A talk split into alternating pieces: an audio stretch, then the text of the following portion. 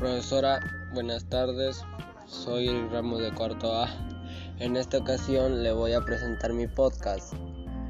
Bueno, empecemos con la introducción.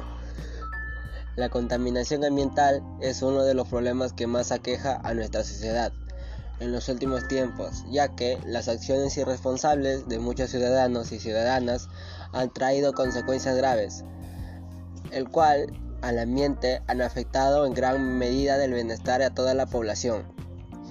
Sin embargo, también existen fuentes naturales que contaminan el ambiente, como el de los goces que emiten los volcanes,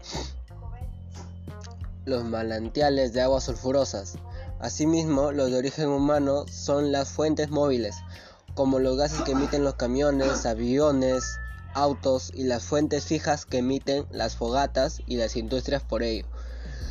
Es importante proponer acciones para que reduzcan los altos índices de contaminación y comprometernos con su cumplimiento en favor del ambiente y salud de todos los seres vivos. El desarrollo. En el caso de las fuentes fijas, sus gases contaminantes debilitan capa de ozono. Y entre estos entre esos contaminantes se encuentran los clorofluorcarbonos que al llegar a la atmósfera se rompen y generan monóxido del cloro, que al reaccionar con el ozono no sirve para filtrar los rayos ultravioletas. Tengamos en cuenta que los rayos ultravioletas son parte del medio ambiente y la vida en la Tierra. No obstante, su ingreso en, exceso, en exceso, la superficie terrestre pone en peligro la vida de los seres vivos. Ante esta situación, la vulnerabilidad que los humanos encuentran debido a la contaminación ambiental, se deben, deben tomar medidas para disminuir estos altos niveles de contaminación y trabajar juntos por el desarrollo sostenible.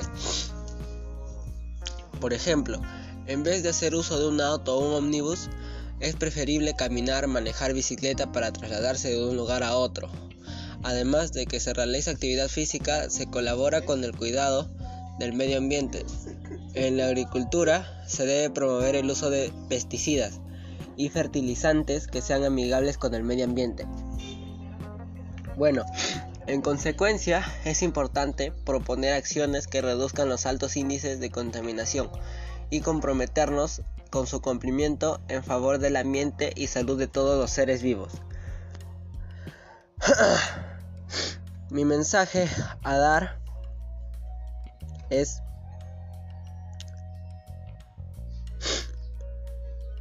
Recuerda utilizar el pasado y reciclar el presente, para así salvar nuestro futuro. En sí esto es una referencia ya al podcast. Gracias profesora, espero que le haya gustado.